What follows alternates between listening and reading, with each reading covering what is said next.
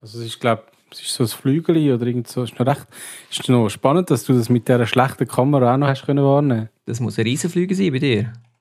Es ist einfach näher dran vorbeigeflogen, weißt du? Wie mein Finger. Er ist Yeah. nicht so gross. Funktioniert dann noch mit anderen Körperteilen. Zum Beispiel der Kopf, Nase. Oh, what the fuck? also, welchen Podcast nehmen wir jetzt gerade auf? Sind wir beim Fotografie eben. Aha, Ja, schon, okay, ja, ja, genau. um das. genau, mit Köpfen können- ja, ja. Weitwinklig, näher. Aha, aha, Also. aha, gross, Sehr klein. gut. Ja.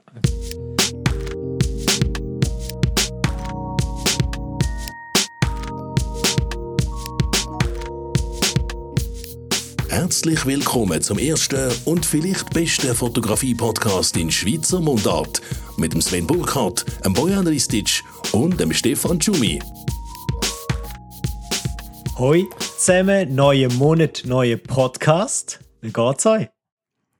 Gut, danke. Ausgezeichnet. Ausgezeichnet sehr, sehr gut, weil wir haben ja heute ein sehr spannendes Thema, einmal für mich ein spannendes Thema, ein Podcast, wo ich mich schon lange darauf gefreut habe. Wir gehen einem Hauptthema noch, nämlich der Frage, was ist ein gutes Bild? Die würde ich gerade gerne mal in die Runde werfen. Jungs, was ist ein gutes Bild? Ja, ein Bild, das berührt. Ein Bild, das mich irgendwie kann packen kann. Ja, ein Bild, wo mich fasziniert oder mich einfach irgendwie fesselt. Oder auch einfach nur ein Bild, das ich einfach schön finde. Also bei mir braucht es da nicht wahnsinnig viel, habe ich manchmal das Gefühl. Ich muss jetzt nicht irgendwie die grossen ähm, Emotionen empfinden. Für mich lange Ich schaue einfach gerne schöne Sachen an und schöne Bilder, dann äh, ja, das langt mir eigentlich schon. Wie ist es denn für dich, Stefan? Ja, es ist noch spannend, oder? Vielleicht müssen wir sogar die Frage anders stellen und uns selber mal fragen, gibt es überhaupt so etwas wie ein gutes Bild? Ich meine, das ist ja sehr relativ. Wenn man zum Beispiel dem, äh, Chris Burkhardt die, die Frage stellt, die kann dann äh, mehrere Minuten lang werden, die Antwort, die er gibt. Und ich finde, es ist eben unheimlich schwierig, um da eine Antwort darauf zu finden. Das sehe ich auch bei, bei Fotografieschülern. Je nachdem, auf welchem äh, Level das sie sind. Wenn sie jetzt einsteigen, dann geht es darum, sie finden vielleicht einfach Landschaften schön, weil das Licht jetzt gerade stimmt. Das ist dann ein gutes Bild bei ihnen. Und wenn du dann ein bisschen tiefer gehst, dann merkst du, okay, letztendlich hat es irgendetwas mit Emotionen zu tun. Und ich glaube, es hängt auch stark damit zusammen, in welchem Bereich der Fotografie bewegen wir uns jetzt gerade. Sind wir eher im ästhetischen Bereich daheim, im dokumentarischen, im künstlerischen Bereich? Und von dem her glaube ich, dass wenn wir jetzt mal sagen, Fotografie ist größer als der Fotograf selber, wenn wir uns über die Schiene annähern, dann kommen wir dieser Frage ein bisschen auf den Grund. Ähm, es ist so schwierig, weil es wird natürlich auch schnell philosophisch, aber ich glaube, wenn ein Bild vermag seine Magie zu entfalten, also sprich, wir schauen das Bild an, das Bild macht irgendetwas mit uns. Es kann ja zum Beispiel einen gewissen Moment triggern. Ich mag mich noch erinnern, wir hatten mal eine Ausstellung gehabt und dort ist ein Bild verkauft worden an einen Herr, weil er gefunden hat, hey, ich bin auch mal dort in dem Land unterwegs und das Bild hat in mir all die Erinnerungen wieder aufleben lassen. Und ich meine, das Bild ist vielleicht technisch gesehen nicht perfekt gewesen, weil teilweise sind es so drei Novizen. Man kann sonst das vielleicht auch irgendwie dann in den Shownotes oder so verlinken, dass jetzt die Hörer das auch mal anschauen können. Ähm, Füße leicht angeschnitten von diesen Novizen, also weit weg von technischer Perfektion, aber gleich triggert es etwas bei diesen Leuten und, oder jetzt bei dem Herr speziell gesehen. Und ich glaube, das macht die Magie auch ein Stück weit aus. Also ein gutes Bild ist sehr relativ und ich glaube, es gibt weder ein gutes noch ein schlechtes Bild. Es gibt einfach de facto mal Bilder und die machen etwas mit uns Menschen, mit dem Betrachter. Der Bojan sieht so aus, wie wenn er noch ein bisschen nachdenken muss über das. Ja, ich habe ich hab einfach die Augen zugemacht, um mir das alles so ein bisschen besser können vorstellen Ja. ich habe mich dann noch gefragt, muss man vielleicht sich überhaupt, weißt, muss man sich mit der Materie auskennen? Du hast vorher das äh, angedeutet von wegen Anfänger. Ähm, muss man sich damit auskennen, um können äh, verstehen, ob das jetzt ein gutes Bild ist oder nicht? Ich glaube gar nicht. Ich glaube, es ist mehr so, weißt die Kriterien, wo du benutzt, um ein Bild zu beurteilen, sind andere am Anfang, wenn du mit der Fotografie startest. Und vor allem, wenn du zum ersten Mal manuell fotografierst, dann äh, hast du ja schon genug damit zu tun, dass das Bild mal richtig belichtet ist, dass es nicht verschwommen wird. Und wenn dann das mal gelingt, dann sagst du, okay, das ist jetzt ein gutes Bild.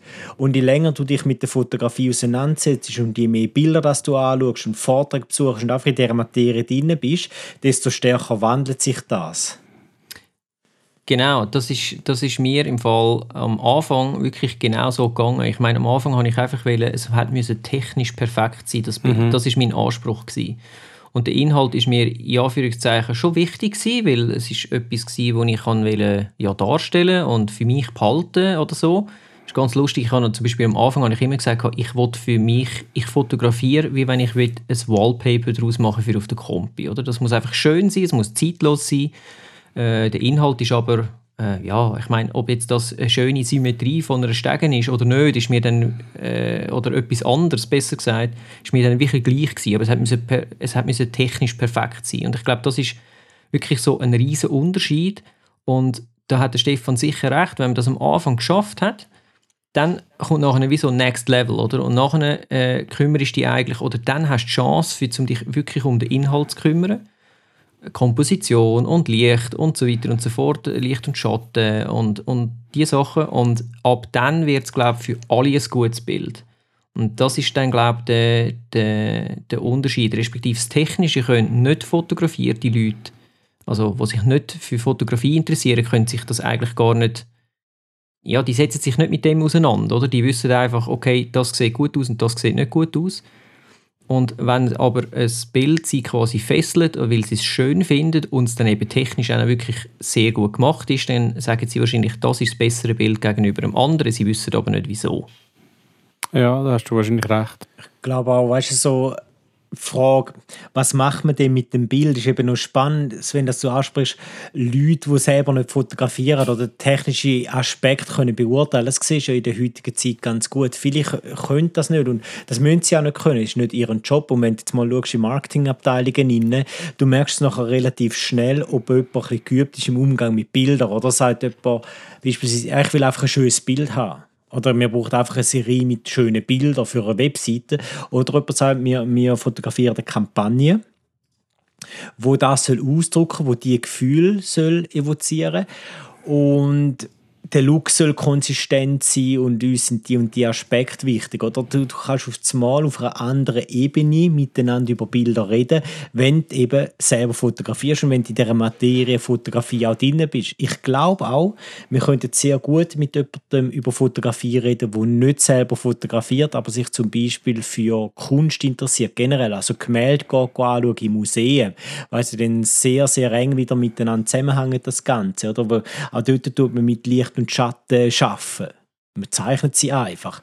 Aber das Illuminieren, ob jetzt das wirklich mit der Kamera stattfindet oder einfach mit einem Pinsel und Farbe, das zieht sich ja durch. Und letztendlich geht es auch da wieder um das Gefühl. Aber ich glaube, das wandelt sich auch immer wieder. Ich glaube, es hört nie auf. Auch wenn ich heute schaue, was gefallen mir heute für Bilder was für Bilder wecken heute Emotionen? Sind das andere wieder vor drei Jahren? Und darum finde ich es so spannend, wenn man sagt, ich gehe an, irgendwie die Woche zwischen Weihnachten und Neujahr und dann schaue ich mir mal an, was habe ich im Januar fotografiert. Finde ich das jetzt im Dezember immer noch nice oder sage ich, oh Gott, nein. Und wenn ich sage, nein, ich finde das nicht mehr schön, dann merke ich ja selber, jetzt habe ich wieder rechte Entwicklung hingelegt als Fotograf. Und spannend wird es ja dann, wenn man mit seinen eigenen Bildern auf einmal kritisch wird und andere finden die super, super gut. Dann okay, es, es ist so relativ, oder? Wo, woher kann das überhaupt re, ähm, resultieren? Und ich finde es schön, weil wir könnten ja sonst gar nicht darüber reden, was ist jetzt ein gutes Bild, wenn es so eindeutig wäre. Was, was ich eben auch noch spannend finde und vielleicht gerade noch so zum ersten Teil, was ist ein gutes Bild, ein bisschen abzurunden. Es ist ja so, ähm, wir hängen sehr an dieser, an dieser physischen Form vom Bild. Also klar, früher hast du immer eine physische Form gehabt, weil du hast ja ein kleines Printout müssen haben, du hast müssen entwickeln, du hast also etwas in der Hand gehabt. Und vielleicht sollten wir uns auch fragen, geht es nicht um mehr als um die physische Form von einem Bild? Geht es schlussendlich nicht darum, was für ein Erlebnis wir als Fotograf haben, was für Informationen wir auch transportieren und was Bild mit den Leuten macht. Ich meine, ich mag mich da erinnern, es war eine CAS-Klasse, die ich hatte, und dort haben wir das Thema Reportage durchgenommen. Und das heißt, die, die Studenten müssen sich dann sehr intensiv mit ihrem Handwerk, mit der Fotografie auseinandersetzen. Und die eine Dame hat eine Reportage gemacht, sehr, sehr stark fotografiert über Fleischkonsum. Und das ist so weit gegangen, dass sie heute vegan lebt. Also das Bild hat etwas mit ihr gemacht, schlussendlich. Die ganze Arbeit hat etwas mit ihr gemacht. Und das ist so ein Rückkopplungseffekt, wo man sich wahrscheinlich am Anfang gar nicht bewusst ist, wenn man einfach mal aufs Handy-Display drückt und sagt, ich will jetzt ein schönes Bild haben. Das ist eben dann die Macht der Bilder. Und die, die Fotos sind nicht ästhetisch schön gewesen aber sie sind sehr ausdrucksstark gewesen. und für mich sind das super Bilder. Jemand anderes sagt, oh, ich könnte mich übergeben, das sind überhaupt keine schönen Bilder, das sind überhaupt keine guten Bilder. Also darum sage ich auch, wir müssen es auf so verschiedenen Ebenen betrachten und letztendlich ist ja auch ein Erlebnis ist irgendwie durch, wir können nicht sagen, ein gutes Bild, aber wenn man ein gutes Erlebnis kennt für ein mittelmäßiges Bild, ist das wahrscheinlich fast besser, wieder wenn man ein technisch perfektes Bild hat für ein schlechtes Erlebnis. Ich glaube, Du hast jetzt da zwei Sachen angeschnitten, wo, wo man vielleicht noch ein bisschen auseinandernehmen kann. Weil das eine ist nämlich, was ist für mich ein gutes Bild, oder? Also äh, ich kenne, das kenne ich von mir selber auch, aber ähm, ich bin vom Beruf her vielleicht ein bisschen eher gewöhnt, zu sagen, ja, das ist zwar für mich ein gutes Bild, ist aber nicht für alle anderen ein gutes Bild, weil ich einfach eine emotionale, äh, ich hänge da dran, oder? Also das ist quasi, das ist etwas, ich verbinde persönlich eine Emotion mit dem Bild. Das heißt aber noch lange nicht, dass das in dem Sinn ein gutes oder ein schönes Bild für jemand anders ist. Das ist mal das, was man vielleicht noch ein bisschen unterscheiden kann. Und ähm, das andere ist mir jetzt gerade empfohlen. Aber ich kann dich vielleicht gerade schnell noch auffangen. Ähm, was ich jetzt so ein bisschen meine Schwierigkeiten habe, ist, das gute Bild ist für mich nicht das schöne Bild. Also es muss nicht das Gleiche sein. Das sind so zwei Schnittmengen, oder? Ähm, das gute Bild kann eben das sein, was mich berührt, auch wenn es eigentlich etwas, also das Sujet abstoßend ist. Ähm, wir, haben, wir haben schon mal gehabt, so von verschiedenen ähm, Fotos, wo ähm, ja, ich glaube, ich weiß gar nicht, was das war, berührende Bilder oder was. Ähm, ist äh, Folge weit zurück, äh, wo ich ein Bild genannt habe von einem Bub, Bub, der an den Strand gespült worden ist. Und das Bild hat, glaube ich, jedem etwas ausgelöst, aber es ist natürlich von der das Bild selber ist absolut also abstoßend auf, auf die Art und alles, was damit assoziiert wird. Ähm, übrigens, interessanterweise ist das Bild im Original auch ganz, hat eine andere Komposition gehabt. Man hat dann reingecroppt, um das irgendwie, um gewisse Sachen auszublenden, eben zum noch ein bisschen Schärfe an, dem, an der Qualität von dem Bild, oder? Nicht der Pixelauflösung natürlich, aber an der Bildkomposition. Und ähm, das ist, ist meiner Meinung nach auch ein Thema, wo wir vielleicht noch ein bisschen mehr darüber reden äh, Also woher kommt eigentlich das Empfinden, dass das Bild jetzt gut, eine gute Komposition hat? Und äh, die einen oder anderen werden das schon so ein bisschen kennen. Äh, ich rühre mal so ein paar Namen in den Raum. Fibonacci-Zahlen äh, oder Zahlenkette und äh, der goldige Schnitt. Also eben, in welchem Verhältnis zueinander steht was im Bild und so weiter. Ähm, ich kenne mich eigentlich nicht wirklich damit aus, aber ich habe das Gefühl, das ist etwas, wo man sich mit der Zeit wie ein bisschen antrainiert, wo man einfach merkt, der, ähm, zum Beispiel der Horizont im Bild, es ist wichtig, wo der ist. Und es ist wichtig, dass der, je nachdem, was man natürlich möchte aussagen, dass er nicht einfach in der Mitte vom Bild ist. Das ist wahrscheinlich etwas Schlechteste. Meistens. Es gibt wahrscheinlich auch Fälle, wo es okay ist.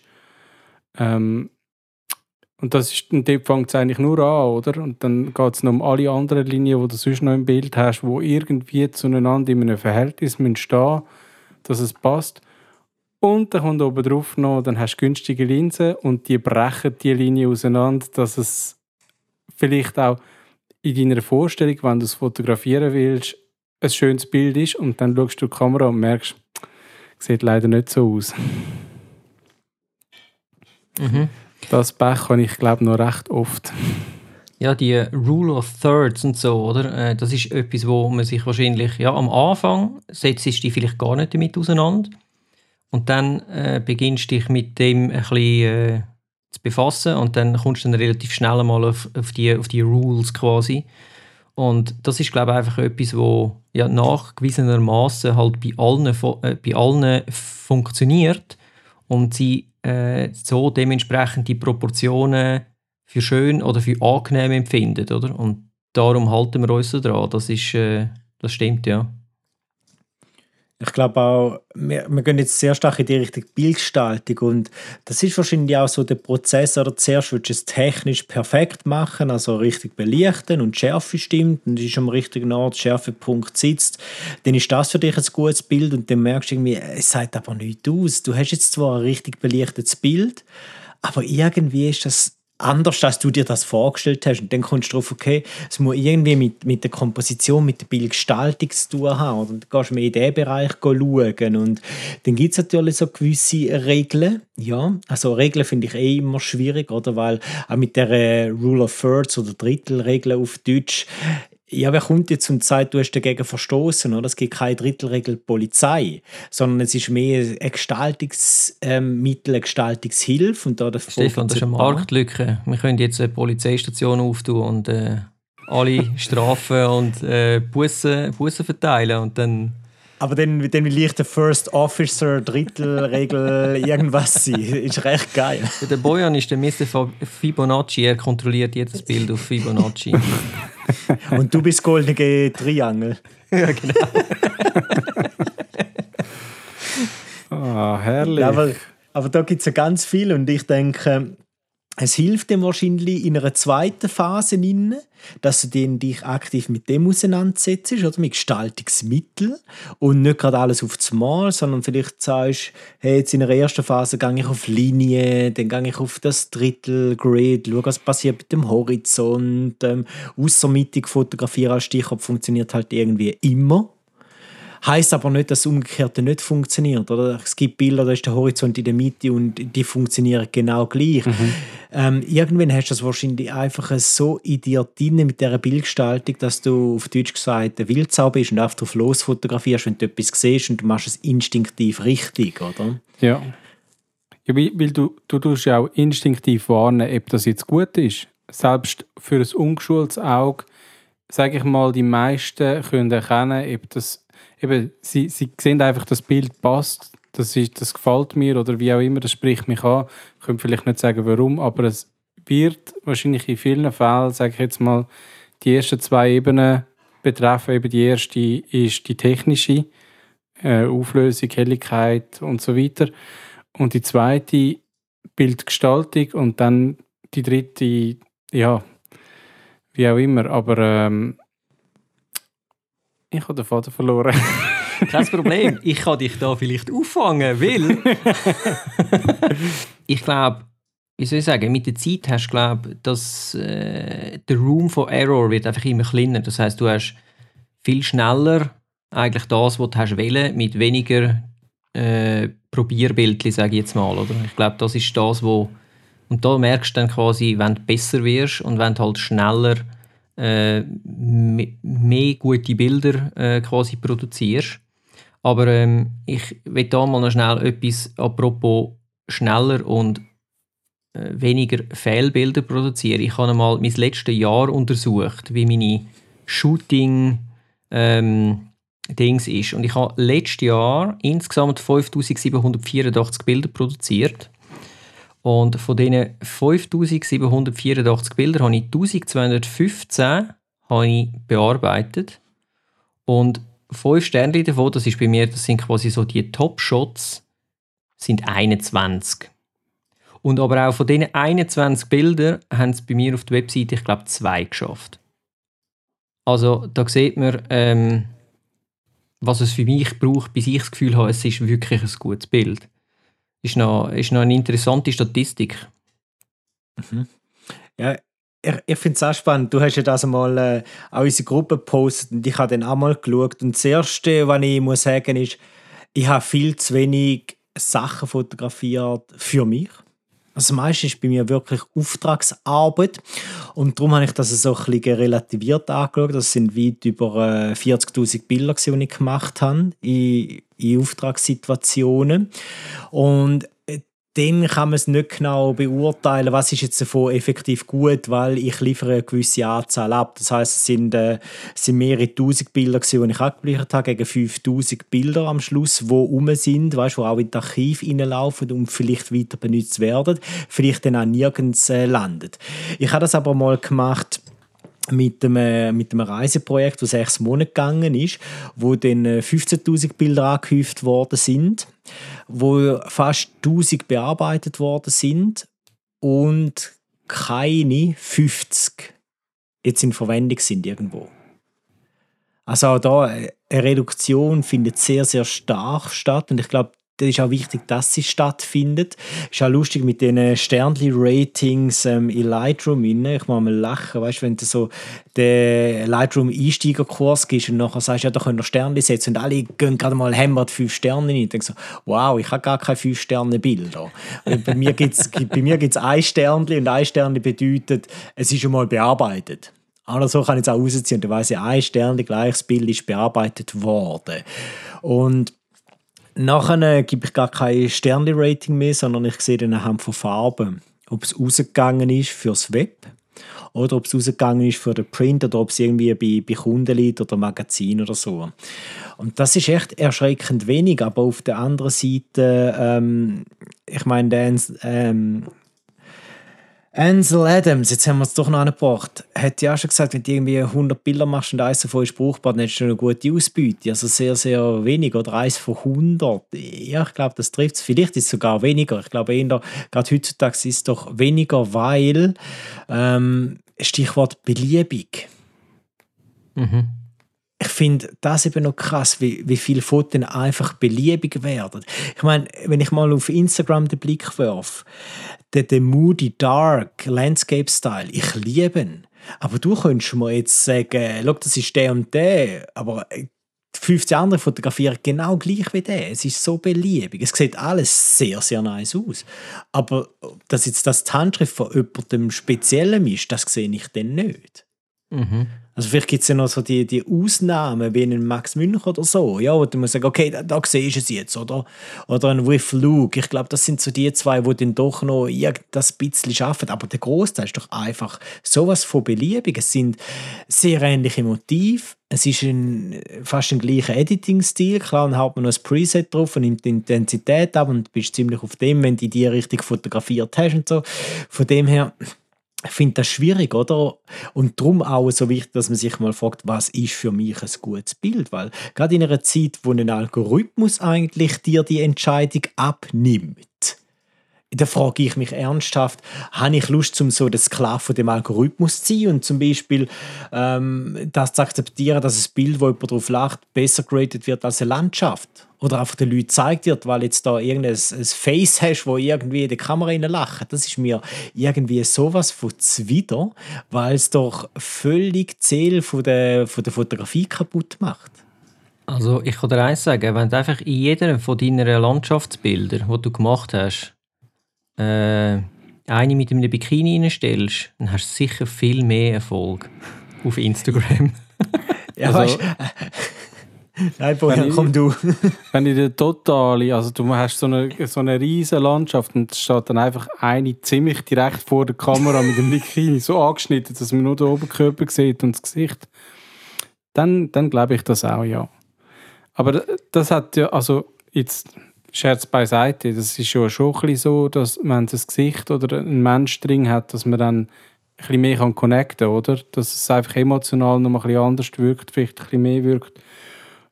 Und auf der anderen Seite würde ich sagen, vielleicht ist einfach bei Social Media mittlerweile äh, nicht mehr so die Bereitschaft da, ein Bild zu wirken lassen. Ich meine, wo stellst du das Bild aus? Wenn du es auf Instagram stellst, hast du vielleicht nicht so die Leute, die dann wirklich mal das Bild zwei Minuten auf sich wirken lassen und so ein bisschen umschauen, sondern das schaust du auf einem kleinen Screen an.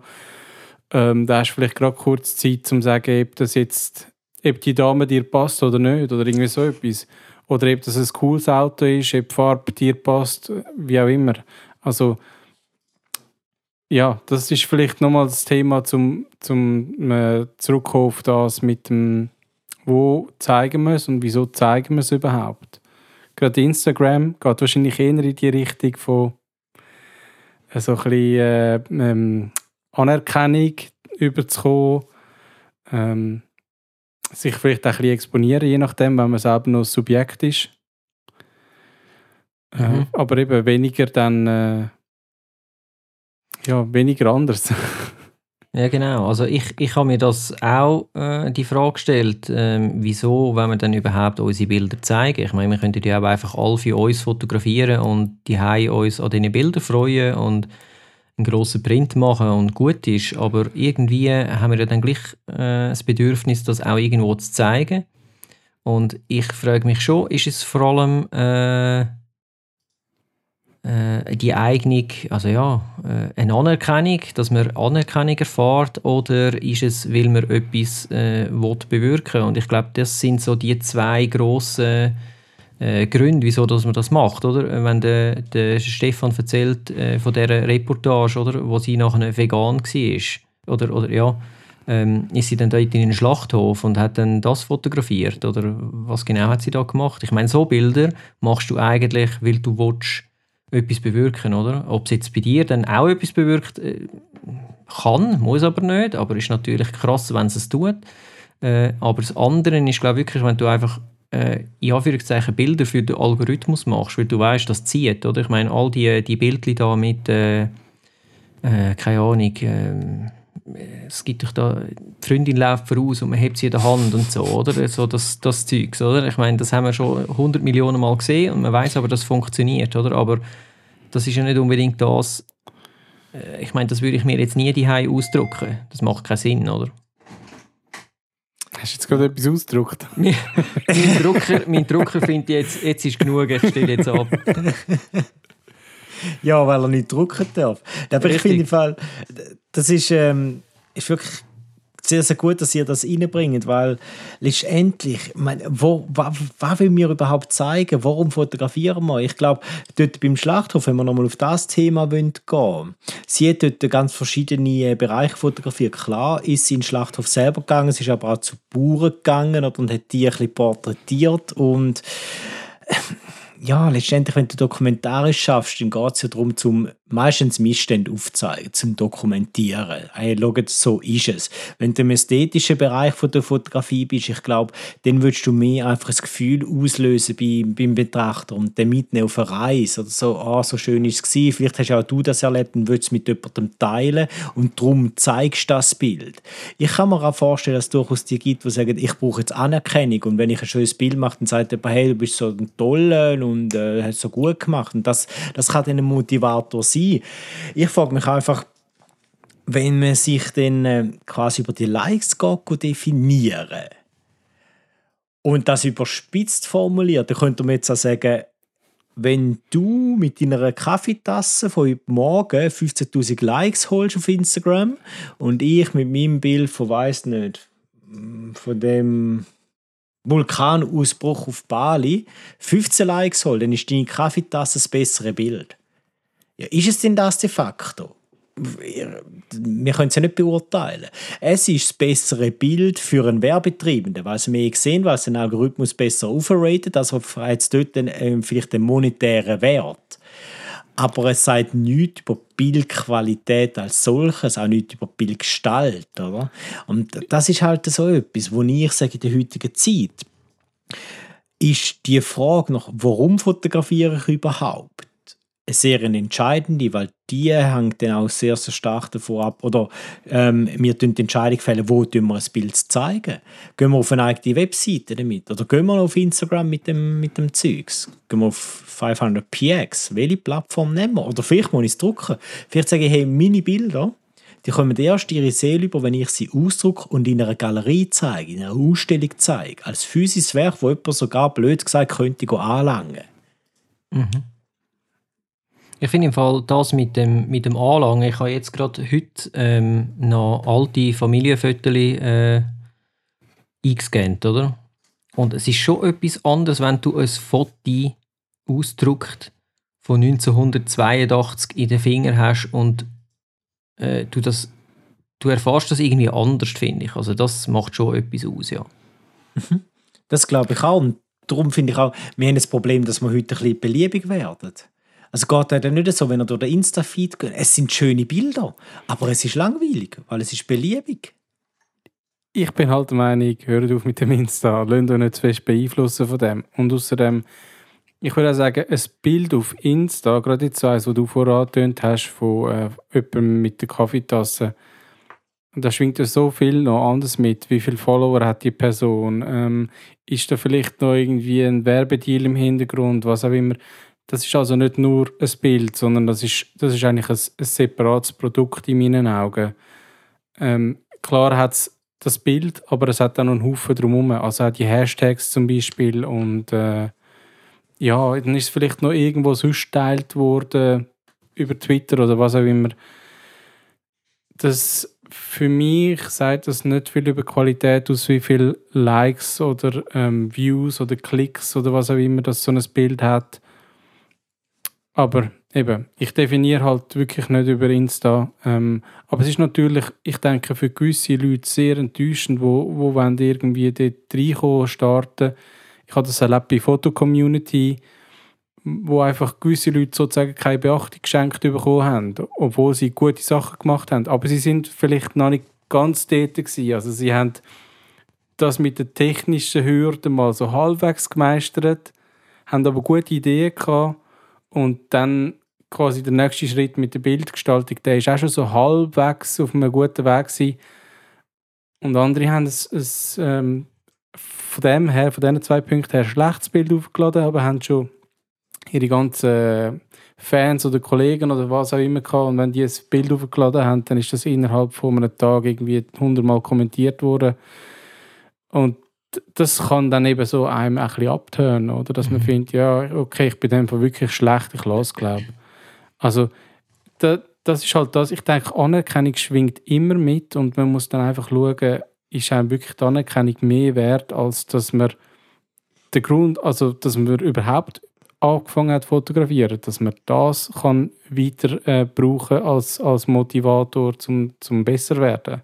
Ja, ich glaube, ähm, wenn man weiß, wieso dass man geht fotografieren, also wenn du weißt, äh, es ist dir etwas wichtig, du willst etwas zeigen, du hast äh, äh, du hast quasi eine Mission mit deiner Arbeit oder äh, etwas, was dir vorschwebt und wenn es nur ist, zum äh, das schönste Porträt machen, äh, wo du dann kannst jemandem verschenken, die, diejenige Person äh, zu beschenken oder so, dann hast du auch nicht zwingend den Need, zum dass das Bild muss jetzt unglaublich viele Klicks bekommen. Also vielleicht tust du es noch nicht einmal öffentlich machen oder höchstens auf deiner Webseite, weil es dir einfach wirklich selber etwas bedeutet und weil es ein gutes Bild ist in deinen Augen, aber du, musst, du machst es nicht für zum äh, äh, rein, äh, wie soll ich sagen, das machst du dann nicht für deine eigene Anerkennung, oder? Also für, sondern du machst es, weil es dir selber etwas bedeutet und dementsprechend ist es dann, glaube ich, auch eher gleich, wenn es dann halt nicht so gut läuft, auf Social Media zum Beispiel.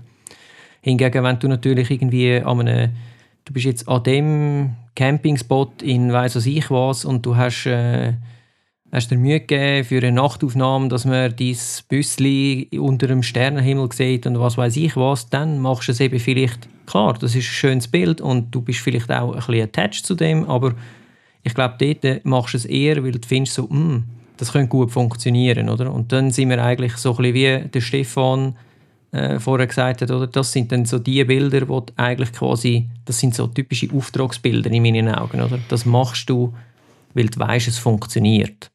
Aber das, mhm. das ist, äh, ja. Und dementsprechend kann es dann schon sein, wenn du so etwas machst und der Stefan kommt immer die Aufträge über und ich nicht, dass es mich dann natürlich abzieht, obwohl ich gr grundsätzlich das Gleiche produziere, oder? Dann, dann fragst du dich dann schon, ähm, und das ist halt dann ein bisschen gefährlich, oder? Also, Ich glaube, vielleicht ist auch weißt, auf der Kontext sehr relevant, Schluss vom Tag, um zu beurteilen, ist jetzt das Bild ein gutes Bild. Also, wenn man von diesen Monumenten, von der Fotografie redet, ich glaube, wenn ich Che Guevara in die Runde werfe, dann hat jeder sofort das Bild im Kopf, oder? Das eine berühmte Foto, wo sogar äh, zum Beispiel Ambri auf dem Liebli getragen hat, wo Flaggen ist, wo so, so vieles quasi mit uns macht, wo so für viele steht. Da kann man jetzt auch ist jetzt das technisch perfekt gewesen? Nein, der Fotograf ist zur richtigen Zeit am richtigen Ort und hat abgedruckt und im Kontext ist es sehr ein bedeutungsvolles Bild geworden. Und darum ist das heute wahrscheinlich ein super gutes Bild. Mhm. Von der Betrachtungsweise her. Also auch da haben wir wieder verschiedene Ebenen drin. Und lustig ist, zu mir hat mal jemand gesagt, ein gutes Bild ist schwarz-weiß. Mhm. Also ein gutes Bild ist schwarz-weiß oder ein gutes Bild funktioniert schwarz-weiß? Nein, wirklich ein gutes Bild ist schwarz-weiß mit der provokanten Aussage, wenn dein Bild schwarz-weiß funktioniert, ist es gut. Du brauchst keine Farben, oder? So in die Richtung. Also die, ja. die Stimmung evozieren, ohne dass welche Farben im Spiel sind. Ja, ich wahrscheinlich. Ich, ich könnte jetzt wahrscheinlich gar nicht dagegen argumentieren. Es hat wahrscheinlich in 99,9% schon was Wahres. Es gibt vielleicht noch das Problem, wenn du verschiedene Farben im Bild hast, wo im Schwarz-Weiß dann eben nicht nebeneinander funktionieren, oder? Ähm, aber ja, kann also, gut sein. Ich glaube, äh, das kommt ja ein bisschen so, wie soll ich sagen, für mich macht Schwarz-Weiß halt ein bisschen äh, speziell, weil das ist nicht so, wie wir sehen. Und dementsprechend ist es für mich eher, hey, das ist, das ist für mich ein Foto. Also weißt das andere ist, ich versuche die Realität abzubilden und das ist für mich wie so eine Stufe mehr in der Gestaltung, um zu sagen, mhm. äh, das ist etwas Besonderes, schau das an. Ja, es ist weil stilisiert, uns, oder? Genau, weil wir sind uns das nicht gewöhnt, zum, wir schauen nicht in schwarz-weiß, die meisten von uns nicht. Es gibt natürlich Farbenblinde, aber die haben dann vielleicht eine Farbe nicht oder, oder zwei nicht, aber ich, quasi schwarz-weiß schauen, ich glaube, das macht keiner von uns. Und ähm, das ist für mich quasi etwas Spezielles und ich finde, äh, es kommt vielleicht auch noch ein bisschen aufs Genre drauf an, wo das gut funktioniert. Ich meine, Street Photography funktioniert für mich auf jeden Fall schwarz-weiß. Es muss nicht zwingend äh, Farbe haben, überhaupt nicht. Es kann, äh, muss aber nicht. Oder auch, ich meine jetzt so in Hochzeitsreportagen und so weiter auch. Hingegen, wenn ich jetzt daran denken würde, eben, ich gehe jetzt in einen, in einen Schlachthof fotografieren und das in schwarz-weiß, das nimmt das nimmt, äh, wie soll ich sagen, das nimmt eigentlich ein bisschen den Pfupf aus dem Bild, oder? Weil ich könnte mir noch vorstellen, wenn dann dort einfach das Fleisch quasi so ein bisschen grau vor dir abhängt, hat es einfach bei weitem nicht die gleiche äh, Wirkung, wie wenn, du, wie wenn du das Ding halt in Farbe zeigst. Ich habe ein Gegenargument. Kill Bill. Ja, dort war aber rot, rot. Äh, nein.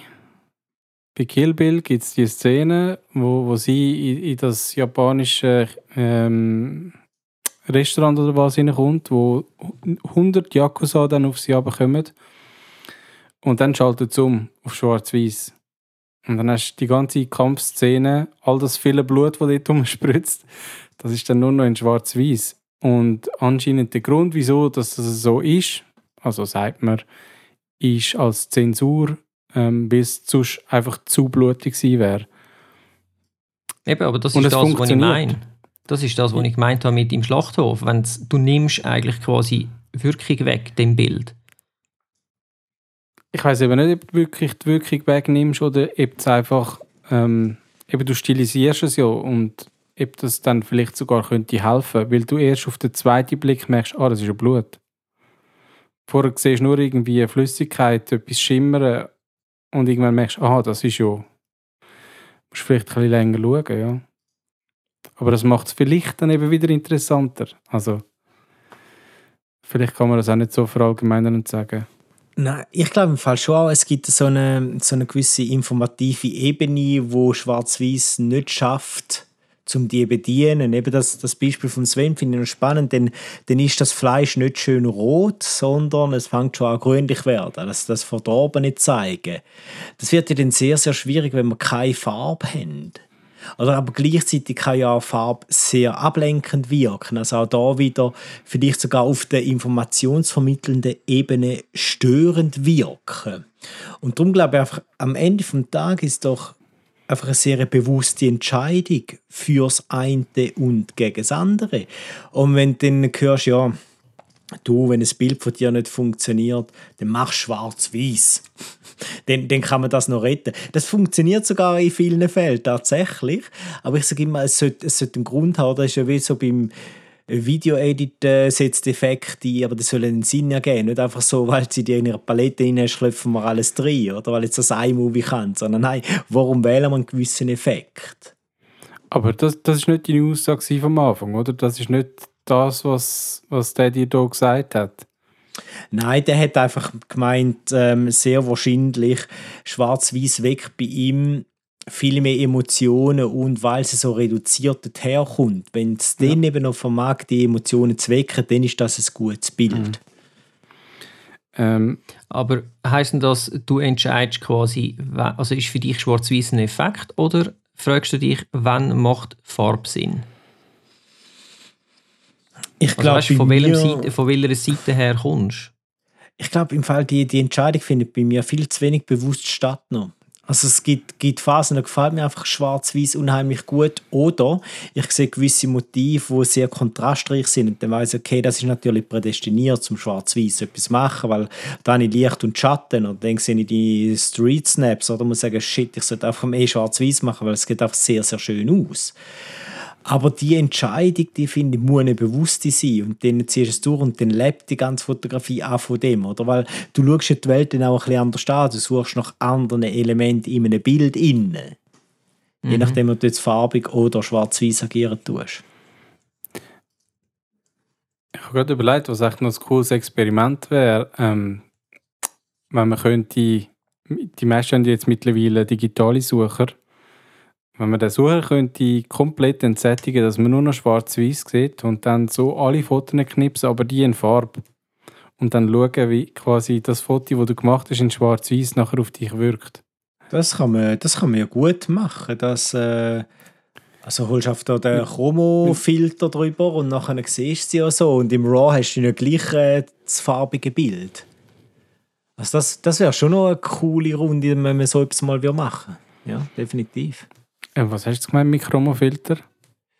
Äh, es gibt ja, also bei der Sony hast du ja verschiedene Farbfilter, lebhaft, äh, gibt es auch bei anderen Herstellern, aber lebhaft ja. und bla bla. Und dann hast du einfach monochrom, heißt das teilweise, ja. oder ganz schwarz-weiß. Und sobald du drin hast, also ich sehe es im Sucher auch so. Sprich, Wo kann man den nachher wieder rausnehmen?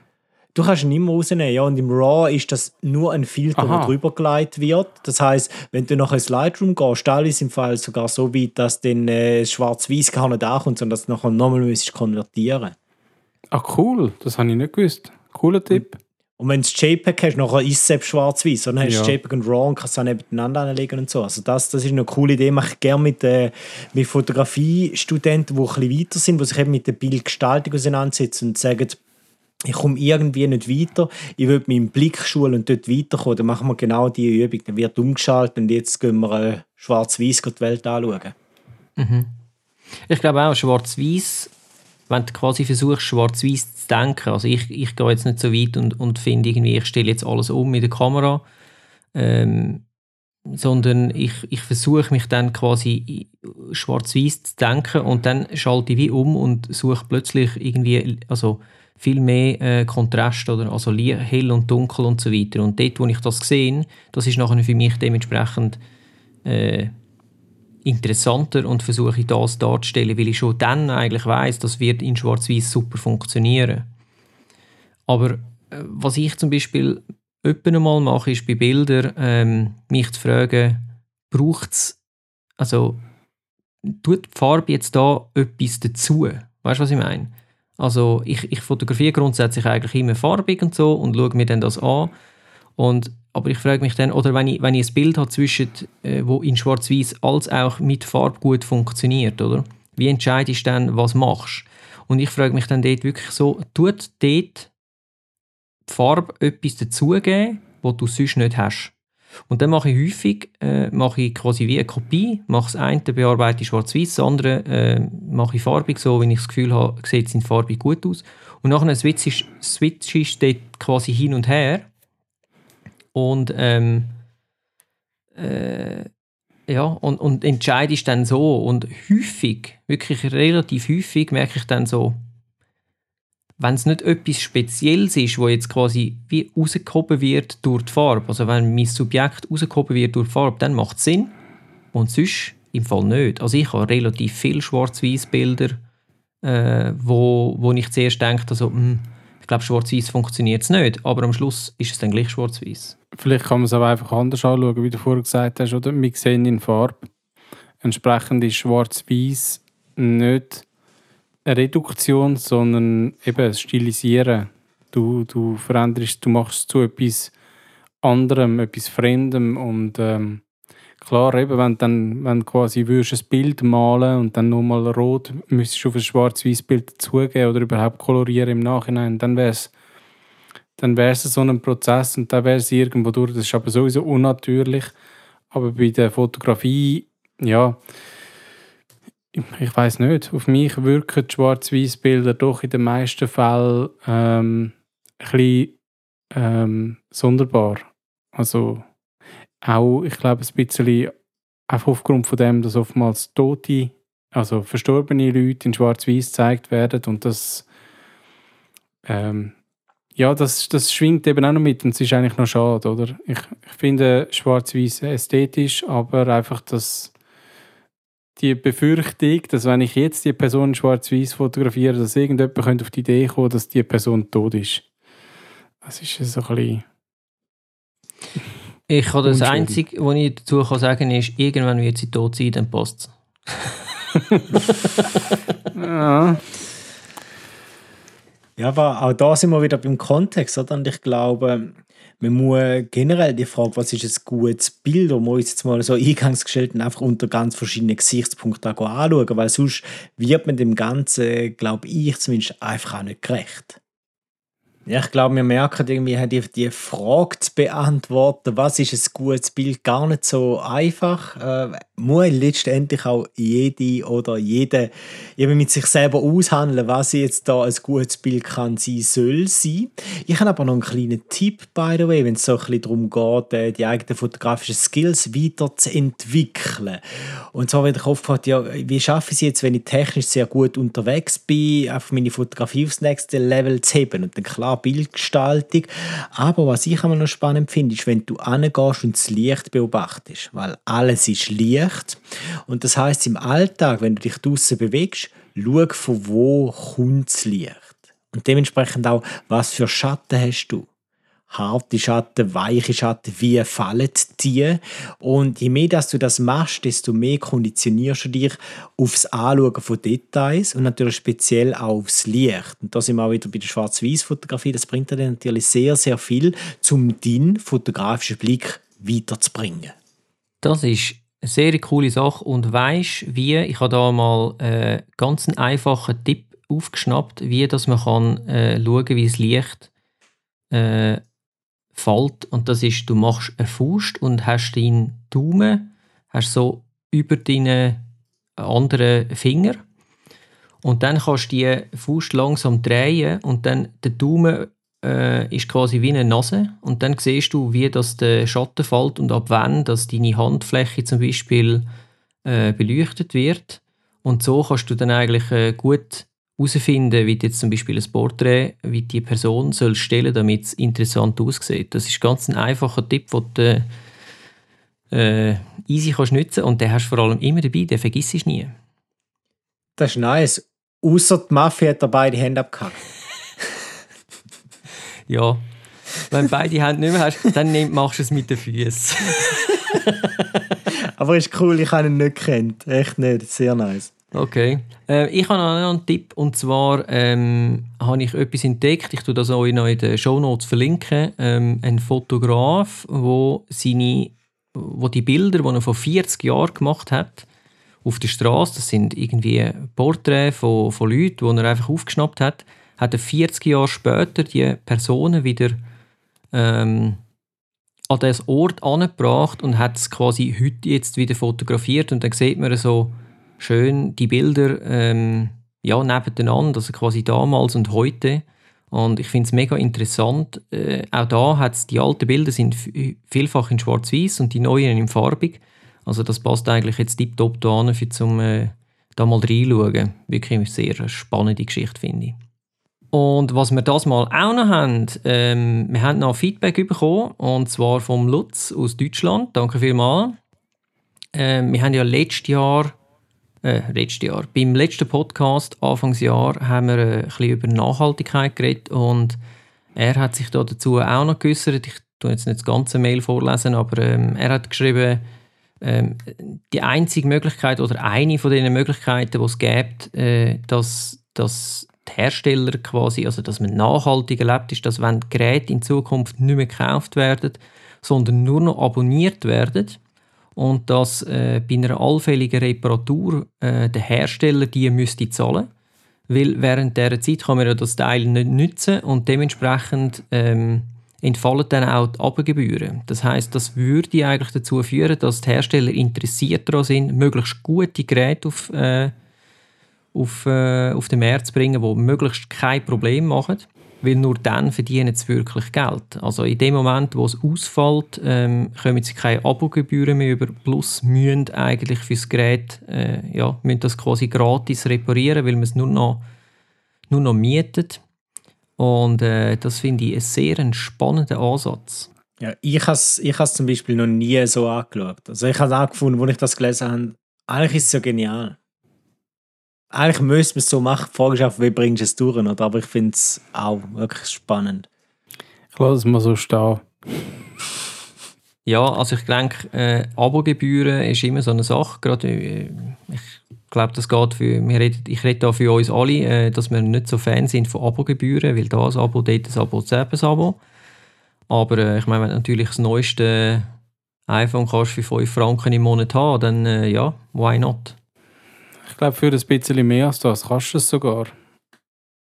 Ja, aber dann ist es eben schon wieder so teuer, dass ich es nach zwei Jahren dann eben gleich wieder gezahlt habe und das ist ja dann nicht die Idee. Dann kann ja. ich es auch so gut kaufen, wenn, wenn es am Schluss so teuer ist, oder? Darum, darum bin ich eben ein bisschen skeptisch, was so Abos angeht. Ja, ich denke eh nicht, dass es wird kommen, aber ich finde den Ansatz finde ich wirklich sehr spannend. Also danke vielmals für das Feedback. Wenn ihr übrigens äh, sonst wollt, uns Feedback geben dann ähm, oder ja, Fragen, Anregungen und so weiter, dann schreibt uns doch ein Mail an podcast.fotografie-stammtisch.ch ja, und ich glaube, damit wären wir schon fast am Schluss vom Podcast. Ich habe noch eine kleine Frage für euch, und zwar das mal, da wir ja relativ wenig technisch drin hatten, habe ich mir erlaubt, eine technische Frage zu stellen. Und zwar, Canon hat jetzt ihre äh, EOS R5C vorgestellt. Das ist, äh, Canon macht das etwa die, sie haben dann so eine spezielle, eigentlich sieht es aus wie eine Fotokamera, es ist aber eigentlich zum Filmen gedacht. Und ich möchte gerne von euch wissen, was haltet ihr von Fotokameras zum Filmen? Stefan? Ja, was soll ich sagen? Ähm, wenn man jetzt ein 7S3 auch unter die Kategorie zählen dann äh, finde ich es genial auf der einen Seite, weil wir ein relativ kleines Setup das bedeutet, du bist lightweight unterwegs, allerdings mit einem großen Haken, weil Film bedeutet ja, du musst irgendetwas mit Licht und Ton machen und dementsprechend hast du halt sehr schnell einen Aufbau, also sprich ein Rig oder ein Gimbal noch dran. Das heißt, du brauchst Zubehör. Ähm, du musst sie halt customizen, der ganze Body, dass du einen schnellen Zugriff hast auf die Funktionen, die du dann äh, immer wieder brauchst, was du bei einer Cinecam zum Beispiel mit Buttons abdeckt hast auf den Seiten. Also es ist so ein Dafür und Wieder, aber ich finde es sehr cool, dass wir heute die Möglichkeit haben, dass wir jetzt mal sagen, wir haben zumindest Hybridkameras, die auch super sind für, für den Filmeinsatz. Und mir fällt auch weniger auf. Und darum bin ich persönlich großer Fan davon, vor allem auch wenn es um das dynamische Filmen geht. Okay, ähm, Stefan schaut dir schnell an, wie sie aussieht und sagt dann nochmal, ob du immer noch findest, dass, dass es ein cooles Gerät ist. Es ist halt mega aufgeblasen. Also, wenn man, Darum äh, sage ich auch, wenn man eine 7S3 erzählen finde ich das cool. Genau. Ja, also wie soll ich sagen, ich finde, es kommt halt mega auf den, ich finde es grundsätzlich nicht schlecht, gibt es so äh, Hybridlösungen, ähm, es kommt halt mega darauf an, auf den persönlichen Need, oder? Ich meine, wenn ich jetzt äh, weiss, 90% von meiner Arbeit oder mehr als, ich sage jetzt mal 60% von meinem, von meinem Bedarf ist Filmen, ähm, dann würde ich wahrscheinlich nach wie vor einfach eine klassische Filmkamera nehmen mit allen Optionen, weil das ist das, was ich brauche. Hingegen, wenn es bei mir 50-50 ist, dann finde ich es nice, dass ich nicht eine extra Kamera kaufen muss. Und dann deale ich halt mit den Nachteilen, die es dann halt hat. Und ähm, ja, also wieso nicht? Aber äh, also eben, wenn ich wirklich hauptsächlich würde filmen, würde ich vermutlich äh, eine richtige Filmkamera kaufen. Ja, Stichwort in den Lüfter, oder? Um äh, vielleicht noch mal erwähnen, überhitzen und so. Darum man sieht wahrscheinlich auch, die kennen eben so, so nice aus, wie sie jetzt eben aussieht. Dafür überhitzt sie den nicht. Aber ich finde es grundsätzlich eine coole Idee, weil stell dir vor, du gehst an eine Demo mit einer großen Kamera, mit einer Cinecam, fallst einfach auch viel mehr auf, finde ich. Und ähm, wenn du einen 7S 3 hast, beispielsweise, dann bist du halt dort ein bisschen, ja, ein bisschen leichter unterwegs auf einem Gimbal. Ja, ich finde halt, eben, wenn du filmst, nur schon das ganze Tonzeug, oder? Ich meine, dann wollte ich gerade direkt können XLR anstöpseln und so weiter und so fort und nicht äh, irgendwie müssen über das Rig go, go machen. Aber das ist jetzt einfach meine persönliche Meinung. Also, Mhm. ist dann natürlich grösser und heavier, aber äh, ja, ist dann halt so. Ich meine, es ist that's the job dann. Ich finde einfach, das Handling ist ein wesentlicher Faktor und manchmal sind halt die Kompromisse, wo man bei so einem äh, bei so einem Misch, bei so einer Mischform muss eingehen, die sind dann so heftig, dass ja, ich finde, der Benefit haltet sich sehr in Grenzen. Ja, und vor allem, wenn man jetzt, äh, wenn man sie anschaut, die kennen, ich finde sie recht gewöhnungsbedürftig und wenn du den FX3 anschaust, dann sind wir auch wieder in so einem Mittelding. Vielleicht gibt es ja zukünftig auch so ein ganz, ganzes neues Marktsegment. Aber ich finde es auf jeden Fall spannend, dass wir heute die Möglichkeit haben, gerade beides selber zu machen, oder Fotografie und dann auch Filmen. Das finde ich eine Tendenz, die natürlich so oder so super ist, egal wie jetzt, dass der Klotz in unseren Händen aussieht schlussendlich. Cool. Ich glaube, hey, bevor wir jetzt da einen weiteren Podcast einfach wieder mal gnadenlos sprengen, würde ich sagen, wir bringen doch das zu einem schönen Abschluss. Ich habe es ein sehr, sehr cooles Thema gefunden. Äh, vor allem zum mal mit euch darüber reden auch. Mich würde es vor allem dann auch interessieren, was die Leute draussen denken über das spezifische Thema.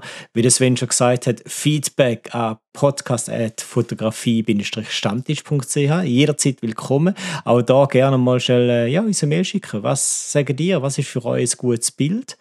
Wenn euch der Podcast gefallen hat, dann äh, ratet ihn doch gerne auf iTunes. Das hilft uns, mehr äh, Leute zu erreichen, die spannenden Themen weiter zu verbreiten. Und sonst, ihr findet uns überall dort, wo man halt in der modernen Zeit Menschen, Unternehmen und auch Podcasts auf Mundart findet, nämlich auf Facebook und auf der eigenen Webseite. Das wäre in dem Fall www.fotografie-stammtisch.ch. Ja, in dem Sinn, ich freue mich schon auf die nächste Runde und äh, wünsche noch ganz einen schönen, bis bald. Ciao Tschüss Ciao zusammen. zusammen. Das ist der neueste Fotografie-Stammtisch. gsi. Bis zum nächsten ersten Sonntag im Monat. Macht's gut.